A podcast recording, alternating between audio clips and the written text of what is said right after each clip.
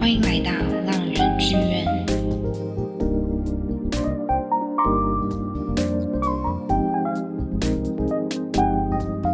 Welcome back to my podcast. I'm Boomy. So glad to be here again.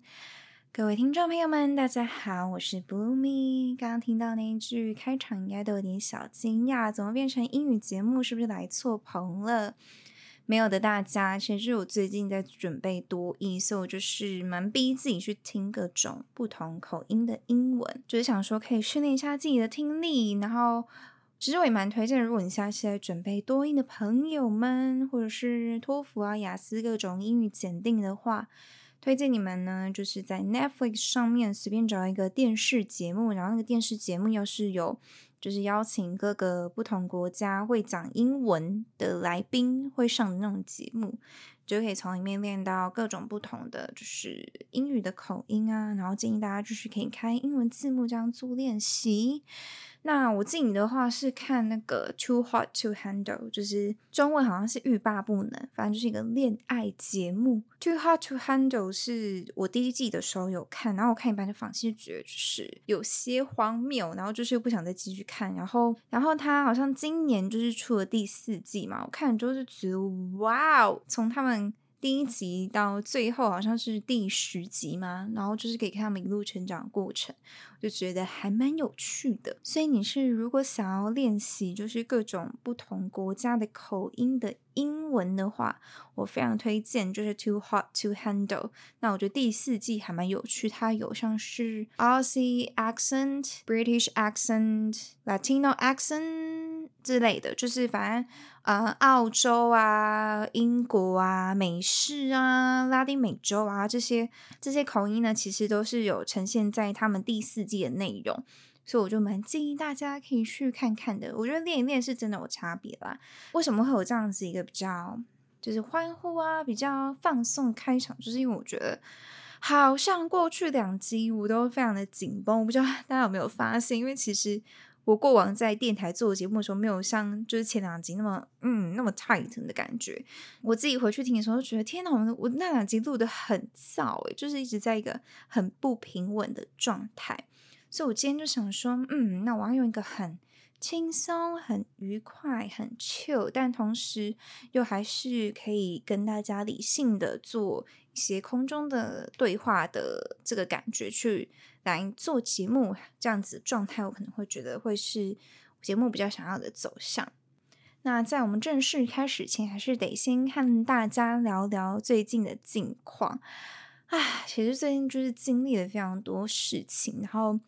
也着手处理了很多事，就好像是我很像一个人站在那个棒球场上，拿着球棒，然后试着挥出一颗又一颗的棒球。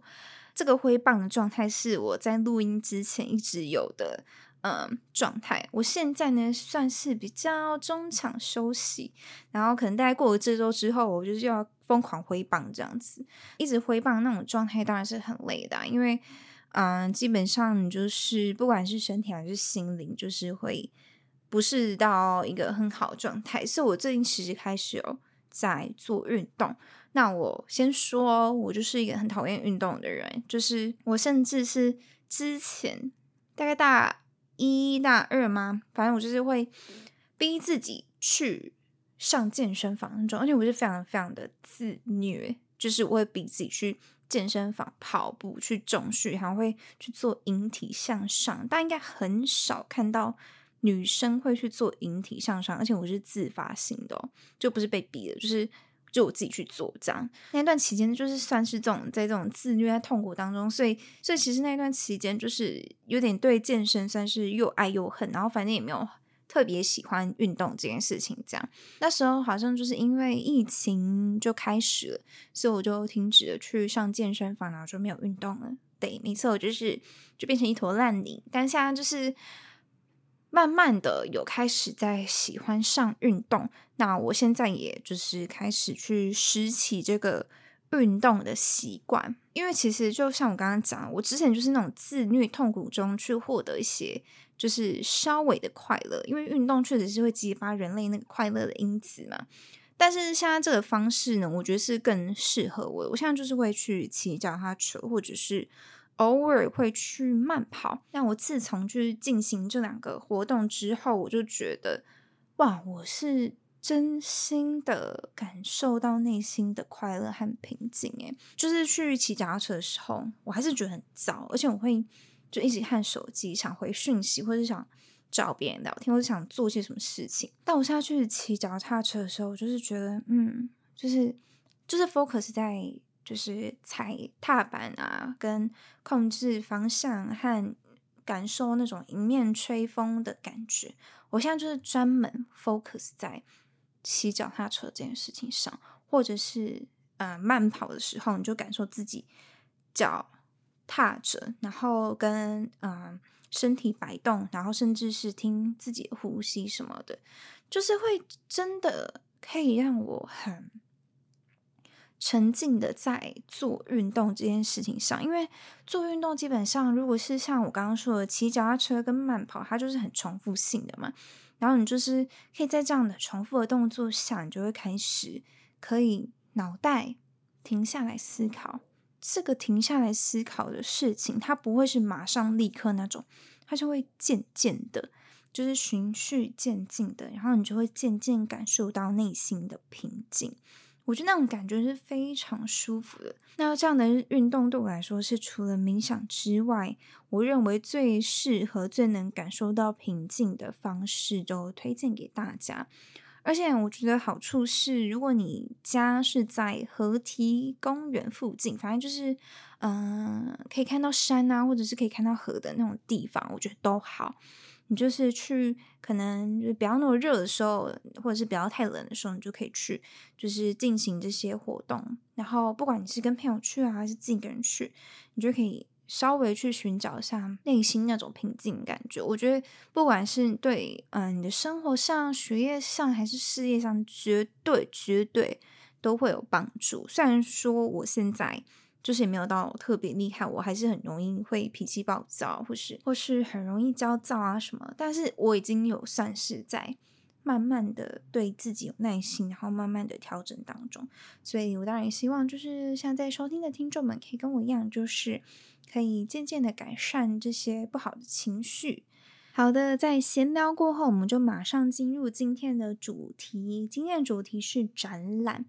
先说我本身不是非常爱看展的文青，就是刚好有一个机会可以让我到北美馆参访，然后就促成了今天的节目。那虽然说我是就是最近才开始看展，但其实。就是我个人是蛮喜欢展览的，所以我今天的角度就是会一个不太常看展览的人，然后去从这些展览里面得到启发，然后用我自己的话分享给你们。然后，嗯，我也希望你们今天可以用一个就是跟我同样的角度去看待。那当然，就是也很欢迎，就是如果你有不同的角度的话，也都可以到嗯 Apple Podcast 跟我分享。好，那我其实我去北美馆是看了两个展，只是我就分享一个我觉得比较特别一点展来跟大家做介绍。那这个展叫做“未来身体超自然雕塑”，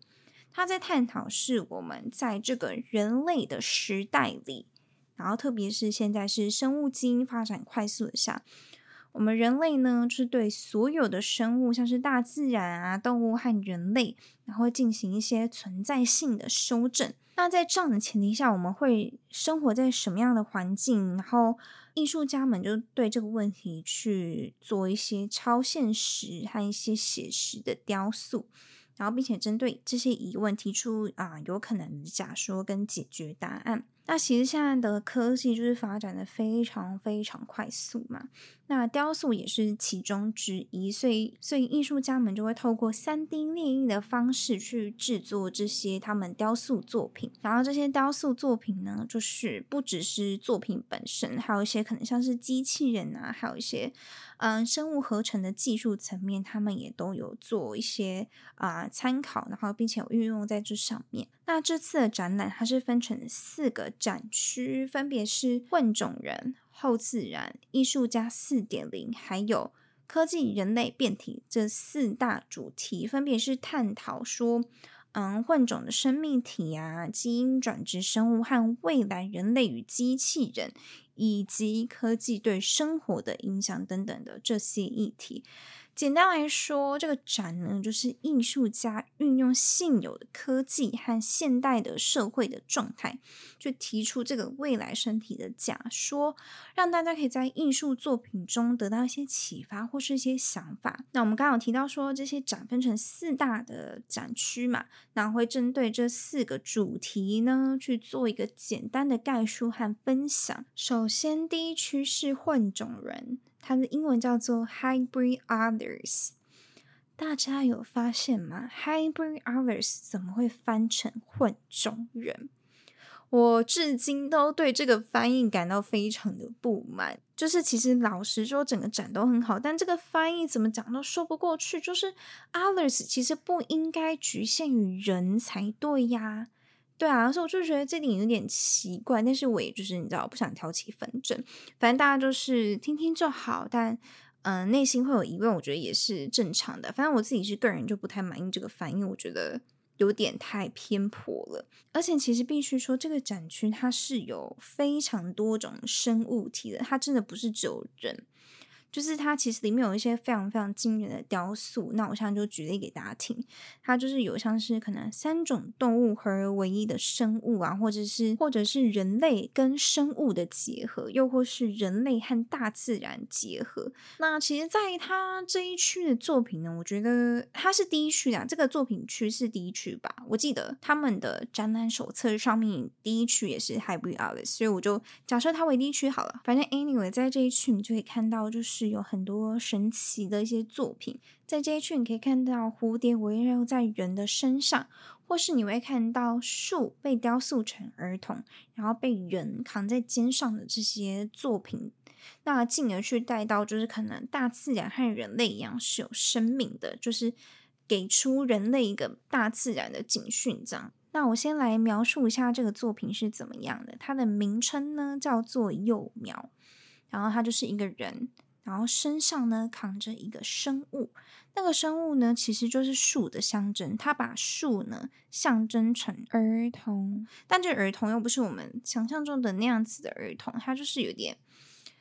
奇异的物体。那就是艺术家就是创作这个艺术品，就是想告诉大家说，就是当我们人类一直在破坏这些植物生物啊。或是甚至是森林，那其实就是也会造成人类跟大自然的不平衡。他是想说，我们应该更珍惜我们现在的大自然的资源，因为其实最终到最后，我们其实人跟大自然是一体的，就其实并不是分开的这样子。最近有一部很流行的日剧，叫做。重启人生，那在重启人生里面，他就有提到说积阴德这件事情嘛。像是剧里面就说他可能上辈子阴德积的不多，所以下辈子不能当人，只能当食蚁兽，就是类似这样的。那我虽然是没有特别的信仰，但我其实很相信你种下什么因，就会得到什么果。我就是非常信任这个因果报应的这一 part，就是你可能今天做一些好事，那我自己就会相信，就是未来可能会有好事发生在我身上，但以什么样的形式我不知道，但我也相信今天做了什么坏事，未来肯定会有报应。我就是超级相信这件事情。其实相信这件事情会让我自己会。想更往就是一个正向的方式去进行。那其实就是生活在台北，我其实超级常看到别人乱丢垃圾，或者是对环境造成伤害什么的。就其实我在其他城市反而没有这么严重的感觉，可我觉得台北真的是算蛮严重。但其实你也可以说是，当然是因为人口比较多关系，确实啊，这也是一个原因之一。所以我看到这个作品的时候，我真的是真心后悔过去的那些对大自然不友善的一些行为，就连我自己也其实我也觉得我做的不好，然后进而就会想到说，我们人类怎么和大自然疏离成这样，然后甚至我们会为了获取利益，然后去破坏这些大自然。那想到这些，我就真的不得不呼吁大家，应该更正视眼前正在发生的事情。不管是你看到那些澳洲大火啊，那些无尾熊都逃到不知道哪里去啊，或者是哪些岛又要被淹没啊，然后大自然可能就是又要毁灭，或是海边一堆垃圾啊，什么样怎么样之类的，我觉得那些都是就是真实在经历，然后也是我们应该警惕的。那我就举我自己就是有做过的不太好、对自然不太好的事情为例，好了，我先说，我现在想到这些，我都非常后悔。但是我还是想要勇敢的跟大家说出来。我觉得，就是我以前呢，刚开始抽烟的时候，我是绝对不会乱丢烟蒂的，真的是绝对不会。我就是绝对会把它丢进垃圾桶那样。但是自从我开始跟一些朋友们一起抽烟的时候，因为大家，嗯，也不是说大家，就是那些朋友们就会有习惯，就是随手丢烟蒂，或者是。就是随便把它丢到眼不见为净的地方之类，反正就不会丢在垃圾桶这样。然后我那时候就想说，哈，这也没有什么吧，就是跟着大家一起丢啊。然后就是可能丢可能两三个烟蒂在地上，我觉得啊也没关系，反正会有人捡啊什么什么之类。我就抱持着这样的想法，然后大概经历过好几个月的时间。然后某一天我突然就是醒悟了，就是有一个朋友就跟我说：“哎，你的烟蒂要不要丢我的吸烟袋？”然后那时候想说，哦，你有吸烟袋这种东西，我那时候才发现有这个东西。他说，对呀，这样就至少，就你至少可以好好把它丢在垃圾桶上，让那些阿姨跟北北们去回收，也不会造成大家的困扰。那我就自从那时候之后，我就开始就是有认真去执行，回到我以前就是会好好乖乖丢烟蒂的这件事情。所以，我就是必须跟大家说，就是环境一旦受到伤害，是还蛮难恢复的。所以我现在想想这件事情，还是感到非常后悔不已。然后，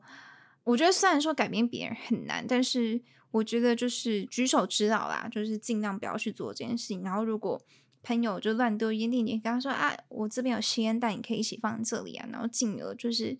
可以把这件事情推广下去。对，虽然说我知道很难很难很难，因为每次出来就是。要接上来一堆烟蒂，但就是尽我们所能，好吗？就是我们就尽力就好。所以这边就非常呼吁各位抽烟的烟友们，大家都是一人购入一个吸烟袋，好吗？或者是你们就是尽量把垃圾跟烟蒂都丢在垃圾桶里，不要丢在路上，不要造成大家困扰，也不要危害到环境。所以有需要朋友们，你就可以自己去买吸烟袋，都不贵啦，哈，都有烟抽，买吸烟袋也不算是多少钱，反正就至少在自己能做范围内去维护大自然，我觉得这是很重要，并且也是我自己一直在尝试的事情。好，那我们继续回到作品本身。那其实对我来说最奇妙的是，我觉得这些雕塑作品都非常的写实。就是在看这一区的时候，你可以看到，不管是身体上的细节，像是可能皮肤啊、毛发，甚至是血管，you know，连血管都做的超级仔细，他们就真的活生生的像人一样。所以我觉得这大概也是为什么可以让观众更能感同身受到作品的原因之一。所以特别跟大家说，在逛这区的时候，可以特别留意一下，就是艺术品上一些细节的部分。我觉得看到那些都会觉得还蛮有趣的。下一个主题我们要来到的是后自然 （Post Nature）。那其实这部分呢，它就是分成一般展物区和影音区。那一般的展物区里面，就是有收录一些艺术家，那像是莱纳、玛利亚、马莱西克，他有做一个是生物艺术的主题。那这个生物艺术其实是从八零年代开始发展，然后是把生物科技和艺术做一些结合。这些艺术家们也提到说，如果说今天生物在我们的环境中发掘到了自我。人类呢将无法再控制它们，然后这些越来越消瘦的人啊、动物啊、植物啊和其他物种的界限也会从本质上改变人类的地位。哇！我听到这些，我就觉得天哪，就是这真的是有可能的一天呢。我必须说，就是看到这些景象，也觉得蛮奇妙的。那其实，在这个展区中，你就可以看到各式各样的生物艺术品啊，其实是非常奇妙。你也可以感受到艺术家对这个议题的看法，就可以从他们的作品本身感受。那算是可以打开一般人不会去思考到的问题和眼界。那再来的话，他们这一区还有一个是影音区嘛？那我必须说，这区真的是我最喜欢的一区。它这一区是做灯是做全黑的，然后里面大概有四台电视会做播放影像，然后还有一个有有灯照亮的展示品。然后它的这个区域里面还会放白噪音，所以当你进入到这个昏暗又有白噪音的环境，整个人就是投入在其中了。那里面其实有一个作品叫做预兆，就是你可以看到作家他用四十多种的化学物品去观测当中的环境的变化。那因为观测变化这件事情是你无法知道，就是之后作品会呈现样子。那从此也凸显到就是那种未知，还有诞生和衰落的美，还有一些不确定的感受。那因此呢，这个作品就会变成出一种很。梦幻般的表现，同时这个作品也呈现出文化上经常被忽视或容易被遗忘的事情。那它里面就有提到一句话说：“我们所做的一切均已存在，我们实际上没有创造任何东西。”也就是说，我们影响着已经存在的事物，但我们同时无法掌握它，也不知道它将来会变成什么样子。那我们人类很长就是会活在这样子的假象当中，无法看清自己是否真的有没有掌控自然，还是其实是自然掌控了我们。那我当时呢，就站在那个电视机的中央，因为这个作品它是就是用电视机呈现。我就站在电视机的中央看这个作品，我内心就有超级深的波动，就可以很完美且很深刻的去体会到作者想要传达的方向。那确实啊，我们现在是真的无法掌控自然会往什么样的方向。就譬如像是自然灾害好了，像是地震啊这些自然灾害，你根本就不能说啊，我今天不要你地址来，你地震就不会来。怎么可能？就是不可能。所以有很多东西其实是我们无法掌控的，甚至颠倒过来会变成是这些东西掌控我们。这个最好的例子不就是新冠肺炎吗？这该死的 coronavirus 到底掌控了多少生死？就是已经无法到计算的那种程度。那我觉得这些都是很值得去思考的事情。那反正我在看这四十秒影片的时候，我就看到生物从无啊到有那个现象。那我就蛮真切的可以去体会到以上这些我描述的点。那其实我也很认真感受到创作的从无到有的这个部分。而且我记得没错的话，它是一开始长出来就是嗯，出生的时候是从黑白。然后到生出来，然后长大的时候是变成彩色的，所以你就可以更感受到那种演变的感觉。而且其实我觉得看展就很像是听歌一样啦，就是作者给你一套说辞去解释他的歌，他给你一套歌词，给你他的故事，但同时你也可以用你自己的想法去代入。所以呢，我自己的诠释呢，我觉得对于这个作品来说，对我来说就是一个从无到有，从。出生到一个长大的那种感觉，然后就是可以感受到那个渐进的过程，我觉得是一个非常非常疗愈的作品。然后同时也可以想到很多很多跟自身有关的情境，都可以做代入。好的，再来我们就来到第三区，也就是艺术家四点零的这个展区。那我对这边展区印象最深的作品是无题，叫做 Untitled。那这个主题也是他们广告上面主打的那个那个长发女生，然后就被吊挂、被悬挂的那个女生。那其实这个作品算是一个半机械人的作品，它形式其实非常的简单，但是同时又很精致。就是你一进去的时候会看到一个。粉红色的房间，就是旁边都铺铺满，就是粉红色的呃地毯啊，然后跟粉红色墙壁，然后你在正中央就会看到一个面无表情的一个少女，然后她散发出来的那种感觉，就是一种很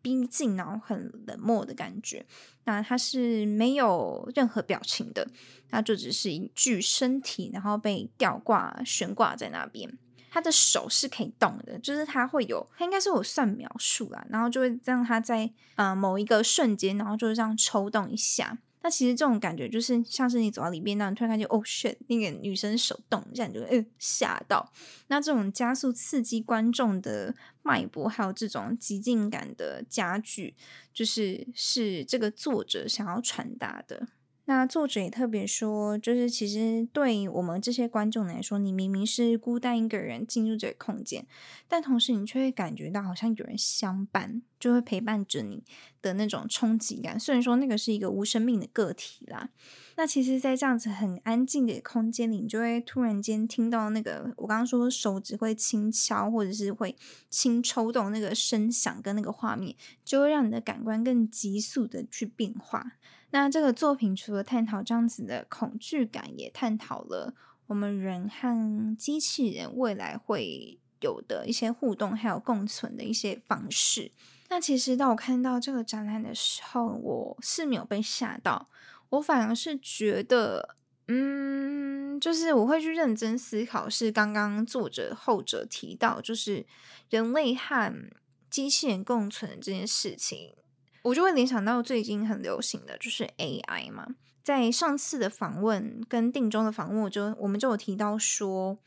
其实 AI 现在入侵了我们的时代，那我们人类所该保有的东西，然后也是无法取代的，那其实就是人性。所以我觉得那些可能像是情绪啊、思考啊，甚至甚至我们人类拥有的那些，就是本来该有的人性，我觉得都会是。我们无敌的东西，那其实我也不 觉得，就是会有真的哪个歌手被取代。我们就提到说，现场演唱总是会有音准不准的时候，但同时你可以感受到人的那种。情绪跟人想要传达出来的东西，以及定中有提到说，就是有时候在录音中里面留下一些小瑕疵，因为那反而是更真情流露的东西。那光是这个真情流露，我觉得就是可以感动到非常非常多人。所以我就在这边也必须呼吁各位创作者们，不管你是创作歌曲啊，你是创作舞蹈，你创作剧本。只要你是创作者，我觉得你就是不要害怕把你真实的样貌呈现给大家。你们一定要知道那个东西是无可取代的，是非常非常重要的。大家一定要清楚的知道这件事情。这也是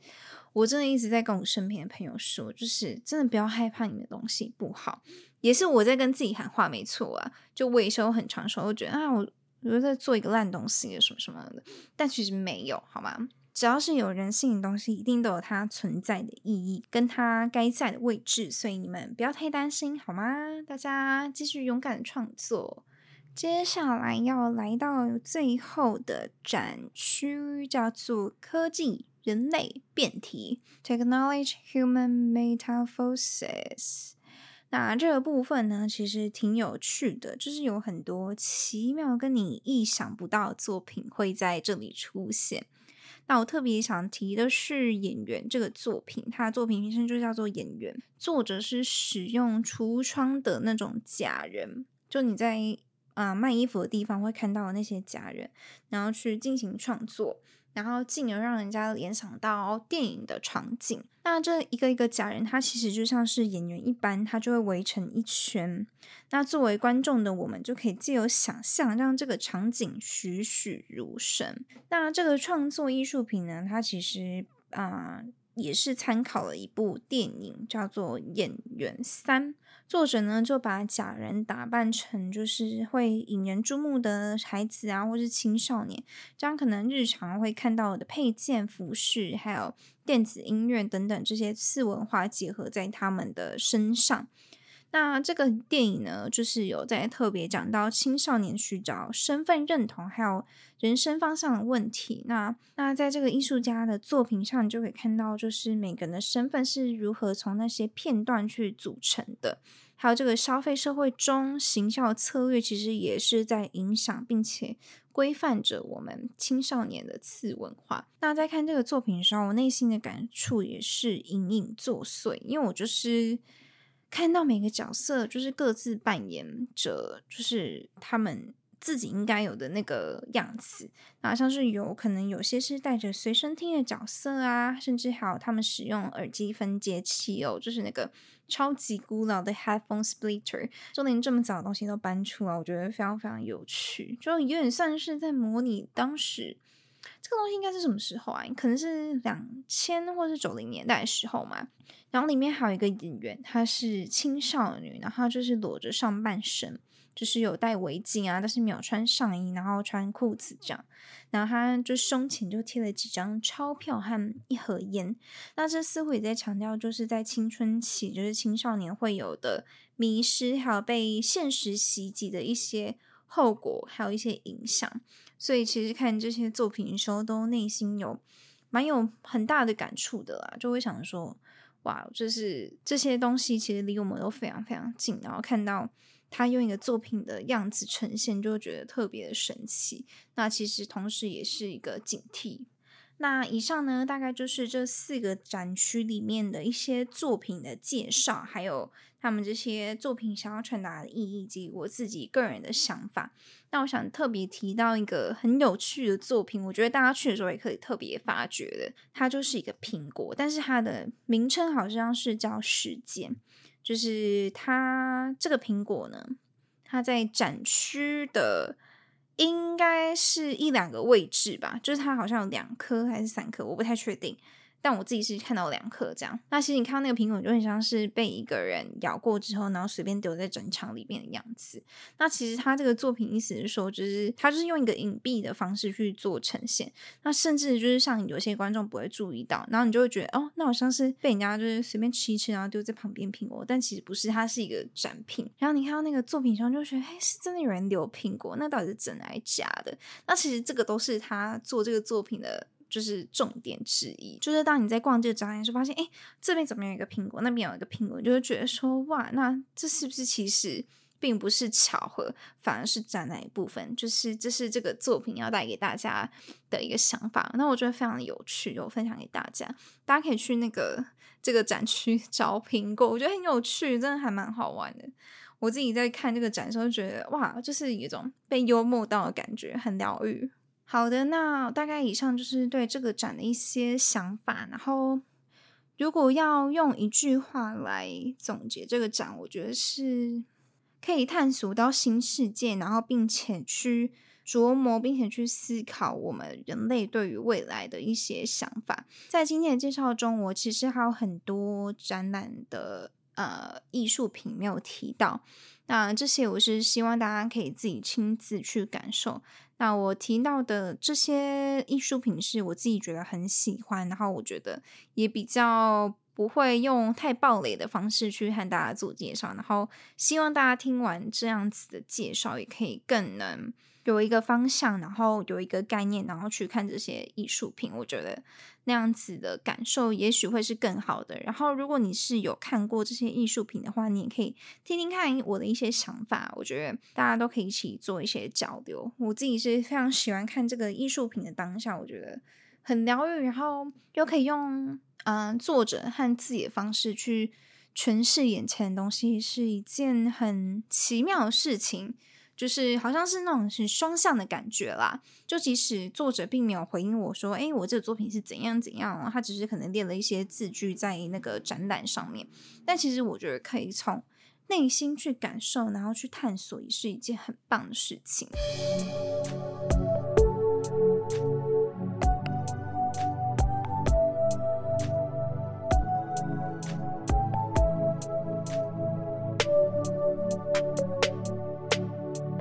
欢迎回到穿搭小教室。没错，我现在就帮这个 单元取一个名字，叫穿搭小教室。今天要来分享的穿搭一样会是非常活化的单品。然后我先来在这边跟大家先预告一下，好，就是其实我现在开始就是节目会是两周更新一次，也就是说一个月总共会有两集。这两集里面一定都会有穿搭嘛？那我在另外两周，就是节目没有更新的那两周呢？我还是会和大家用 IG 图文的方式分享穿搭。那两个分享的穿搭呢，就会比较没有那么办法那么仔细跟大家用口头方式做介绍，所以它变化的内容就不会像节目中讲的那么多啦。但它同时也是很可以给大家做一些参考的，而且我还蛮喜欢，就是用图文的方式，就是我觉得是另一种方式去看待，就是穿搭着这个东西。那当然用讲的话是可以更清楚，没错，但大家就是还是得搭配图看会比较明显一点啦。对，然后反正就是等于说，你们一个月有四套穿搭可以看到，那其中两套是图文，另外两套的话就是 podcast 上面会给大家讲，那同样也是会有文章。所以如果是对我的穿搭有兴趣的女性们，或者是甚至你是男生，你想要学一些穿搭小技巧的话，就也欢迎大家可以上我的 IG 上面去看各种穿搭。那我今天要来讲的主题是什么呢？就是最近非常非常在日本红到爆爆爆爆爆炸炸炸炸，然后台湾也一直一堆人穿的一些单品，但嗯，我是自己没有买大家那么热爱买的那些品牌或是嗯卖家或是那些单品，我是选了一个比较哎我自己会觉得比较有特色，然后不会一直撞衣或撞衫的一些单品做介绍。那上衣的部分，我选用的是稍微有点微透肌的白色 T，呃，白色 T。然后它那个 T 呢，因为最近就是非常流行提花这个东西，就是在 T 恤上面啊，对不起，它也不是 T 恤，它是就算是一个 T 短 T。它在短 T 上面呢，它就是会有一些花的样式。那我是选白色的，因为其实白色的话，那个样式的感觉会更明显。就因为亮色系嘛，所以你在上面的一些图腾啊，或是提花，其实会更明显。然后最近日本或是亚洲区，就是很流行这个提花，不管是像我刚刚讲的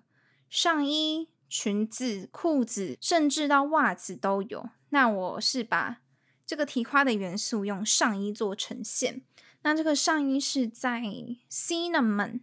就是一个虾皮的卖家上面买的。我记得印象中，先前在去年在 Mirror Q 好像也有卖这件衣服，但我不确定是不是同一件。反正我觉得大家也不一定要跟我买同一件，就是简单来说，你只要有一件白色的提花的上衣，基本上就 OK。因为像这种上衣呢，它其实比白 T 来说，它还更要有一些特色。而且它的有些细节是你要凑近才可以看得到，那这些小细节其实就为你的穿搭会加非常多分。那再来下身搭配是最近超红到不行的裙子，因为其实大概在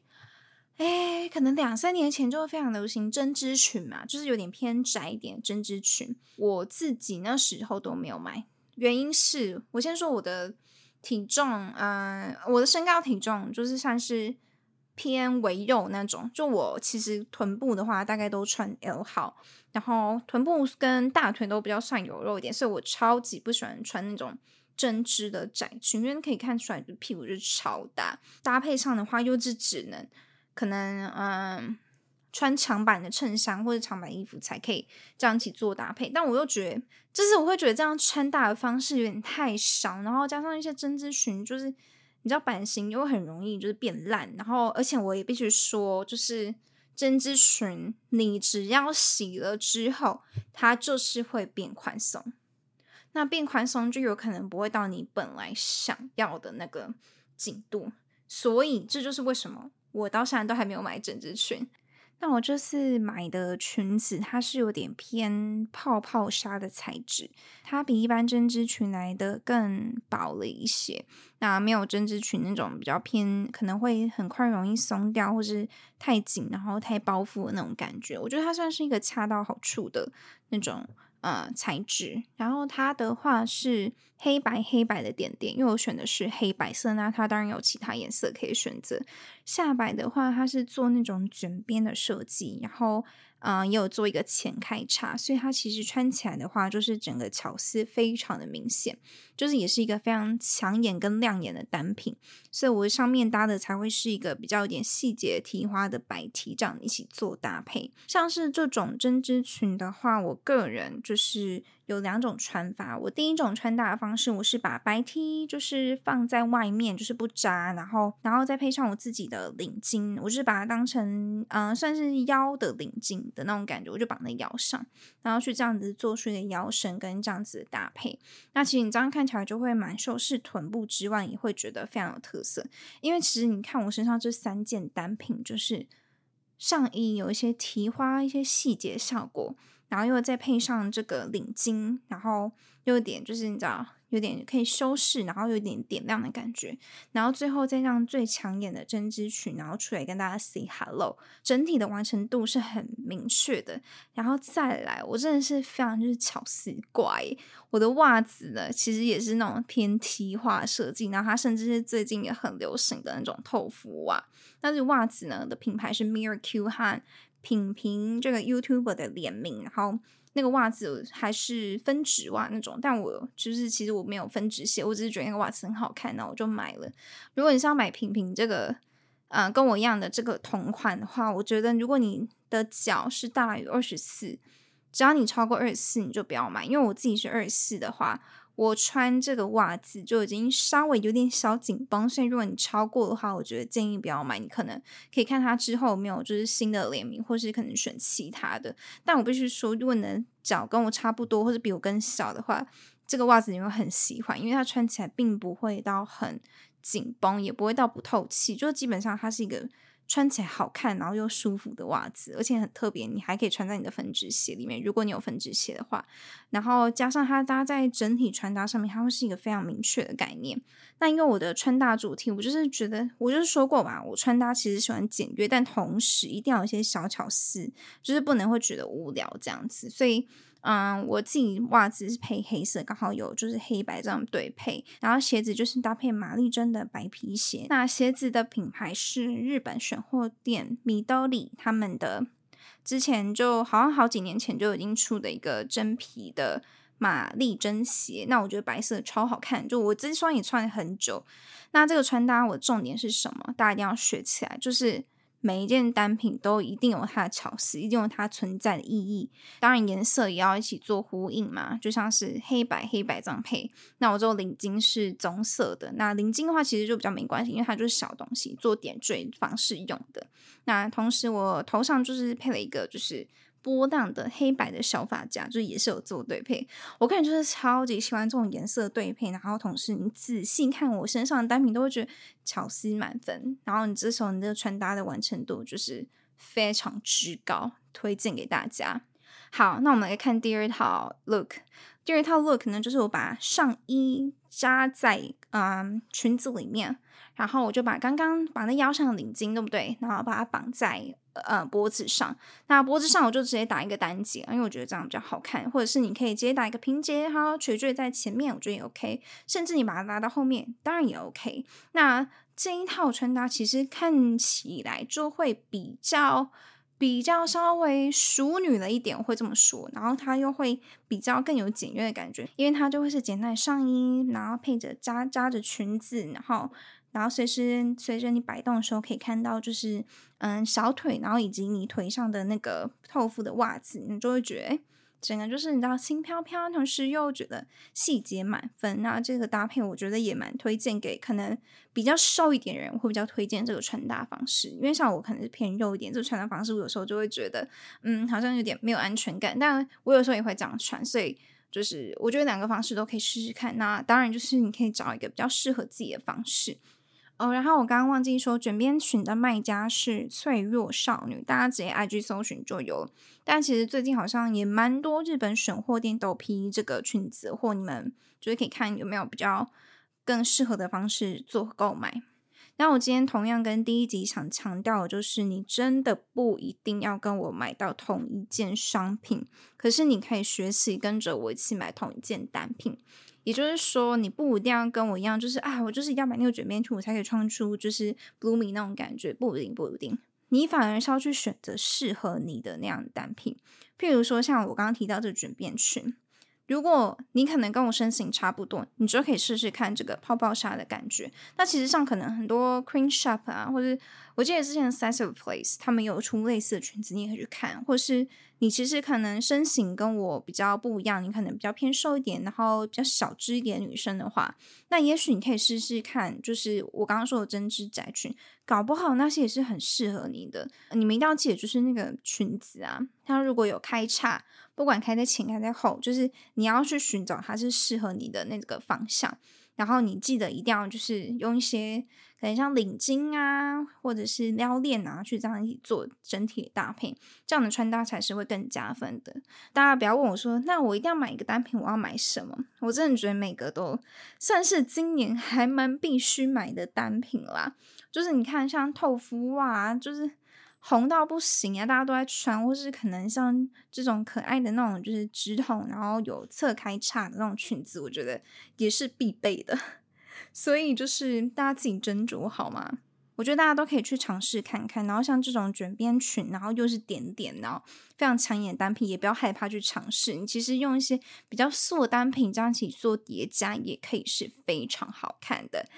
推荐给大家啦！希望大家就是今天听完我这个展览介绍，还有这个穿搭小教室，有一点收获。我真的是很用心在准备，因为我就是你知道很有热忱，然后然后真的很希望可以用这个单口节目的方式，让大家去感受到我的一些能量，然后也希望你们可以学到一些东西。好，那以上就是今天的节目，感谢大家收听。那如果你喜欢我节目的话，请别忘记在 Apple Podcast 上面给我五颗星好评，并留下你对今天这集节目的想法，或者是对我的想说的一些话也 OK。然后大家也如果你还有兴趣，或者是嗯你想更 follow 我一些作品啊，或是我的穿搭图，或者是更多音乐分享的话，也都会在我的 IG 上面呈现。那我刚刚提到这两个东西呢，就是一定会在我资讯栏面都可以看到。然后我这边有一个资讯想和大家做预告，就是我本人是世新的大四生，然后即将会发行一个 B 展，那就是跟我们系上一起的。我们是五月十八到五月二十一在华山会有呃一个复合展的形式，那当然还有其他一些活动。那我自己应该是五月十八到五月二十一的其中两天会到场，那到时候希望大家可以把这个时间留给我，然后希望你们如果有到华山去逛逛，或是其实你想更多了解我的话，或是我的病展的内容的话。都欢迎大家来 B 站找我，或是你对世新广电 B 展有一些好奇，你是学弟妹，或是你是别校同学，都欢迎来参展。就是希望可以在现场跟大家就是见面，然后聊聊天什么什么的。对，好，今天节目到这边，如果喜欢就喜欢，不喜欢的话也不用告诉我，因为我也 I don't care。拜拜。